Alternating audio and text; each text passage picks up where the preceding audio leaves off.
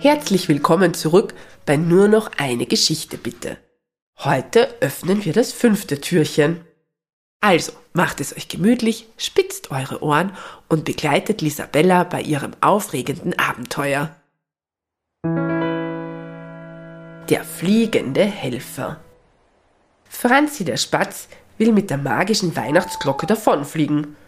Allerdings ist der kleine Spatz zu schwach. Die Glocke rührt sich nicht vom Fleck. Das hat wohl nicht geklappt, du kleiner frecher Vogel, kichert die Elfe. Hihihi. Vielleicht hilfst du uns ja jetzt. Warum fliegst du nicht einfach nach Hause? Du bist doch eine Elfe und kannst fliegen, fragt Franzi. Isabella senkt traurig den Kopf. Ich habe mir meinen Flügel verletzt und kann leider nicht mehr fliegen.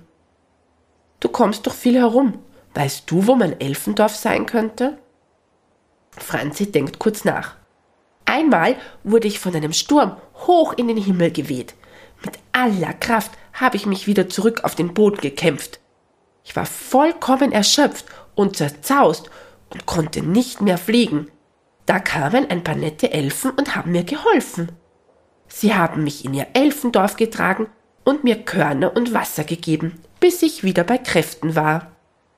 Dieses Dorf der Elfen liegt weit weg von hier. Es ist auf der anderen Seite des Menschendorfs in einem Hollerbusch. Das muss es sein. Das muss mein Dorf sein, quiekt Lisabella aufgeregt. Ich wohne auch in einem Hollerbusch am Rande des Menschendorfs. Das ist aber ein sehr weiter Weg für so kleine Lebewesen, wie wir es sind, erwidert Franzi.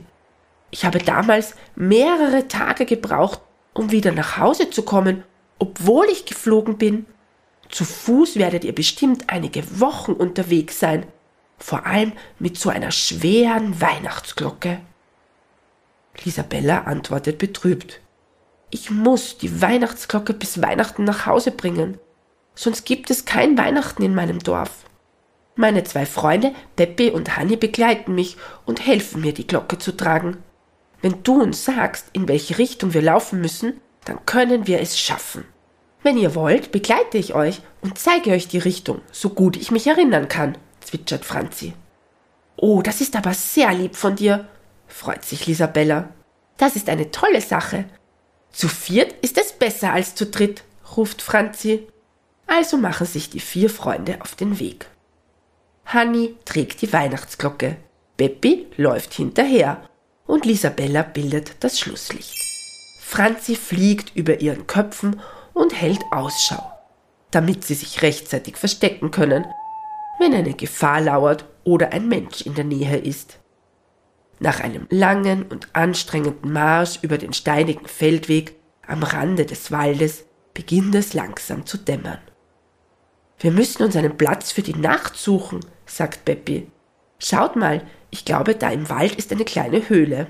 Die Freunde finden eine kleine Höhle unter einer dicken Wurzel, die sich wie ein schützender Torbogen über den Eingang spannt. Hier haben wir alle Platz und sind sicher, stellt Hanni fest. Alle Freunde, einschließlich Franzi, kuscheln sich in der Höhle zusammen und schlafen ein. Am nächsten Morgen werden sie von einem lieblichen Gesang geweckt. Verschlafen reiben sie sich die Augen und krabbeln aus der Höhle. Es ist Franzi, der bereits wach ist. Er sitzt auf einem kleinen Ast und zwitschert sein Morgenlied. Du singst wunderbar, sagt Isabella. Es ist schön, von deinem Morgenlied geweckt zu werden. Singst du, um uns zu wecken? Nein, erklärt Franzi. Ich singe, weil ich mich über den neuen Tag freue und der Morgen so schön ist. Das machen die meisten Vögel so. Die Nächte sind finster und es lauern viele Gefahren, wenn wir dann am Morgen mit der Dämmerung aufwachen, dann singen wir unsere Lieder. Ab nun will ich auch jeden Morgen singen und den Tag mit einem Lied beginnen, schwärmt Lisabella. Sie stimmt ein Elfenlied an. Hanni, Beppi und Franzi lauschen dem süßen Klang der Elfe. Und wieder leuchtet die magische Weihnachtsglocke. Nachdem sie gefrühstückt haben, ziehen die vier Freunde weiter. Nach einiger Zeit lassen sie den Wald hinter sich und immer mehr Menschenhäuser säumen den Wegesrand. Franzi fliegt ein Stück voraus. Als er zurückkommt, verkündet er Da vorne ist die Straße. Dort müssen wir hin. Die Straße führt quer durch das Menschendorf, soweit ich mich erinnere. Die Freunde rennen unachtsam auf die Straße zu. Doch plötzlich kommt auf der großen Straße ein Auto angefahren. Stopp! Kreischt eine zarte Stimme aus einiger Entfernung. Da kommt ein Auto! Doch das laute Motorengeräusch des Autos übertönt die warnenden Worte.